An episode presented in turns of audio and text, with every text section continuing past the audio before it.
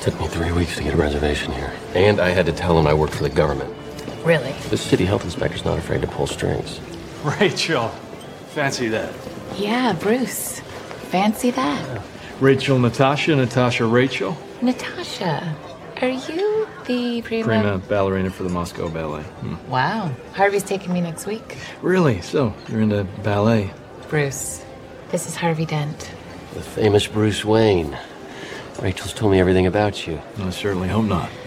So, let's put a couple tables together. I'm not sure that they'll let us. Oh, they should. I own the place. How could you want to raise children in a city like this? Well, I, I was raised here. I turned out okay. Is Wayne Manor in the city limits? the Palisades? Sure. You know, as our new DA, you might want to figure out uh, where your jurisdiction ends. I'm talking about the kind of city that idolizes a masked vigilante. Gotham City is proud of an ordinary citizen standing up for what's right. Gotham needs heroes like you, elected officials, not a man who thinks he is above the law. Exactly. Who appointed the Batman? We did. All of us who stood by and let scum take control of our city. But this is a democracy, Harvey. When their enemies were at the gates, the Romans would suspend democracy and appoint one man to protect the city. And it wasn't considered an honor, it was considered a public service. Harvey, the last man that they appointed to protect the Republic was named Caesar, and he never gave up his power. Okay, fine. You either die a hero or you live long enough to see yourself become the villain.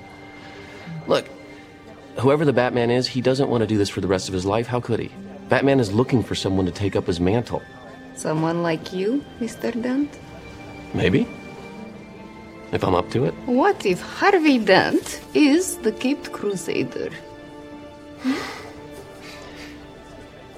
If I were sneaking out every night, someone would have noticed by now. Well, I'm sold. Then and I'm going to throw you a fundraiser.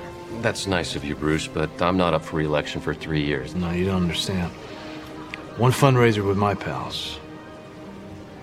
You'll never need another cent.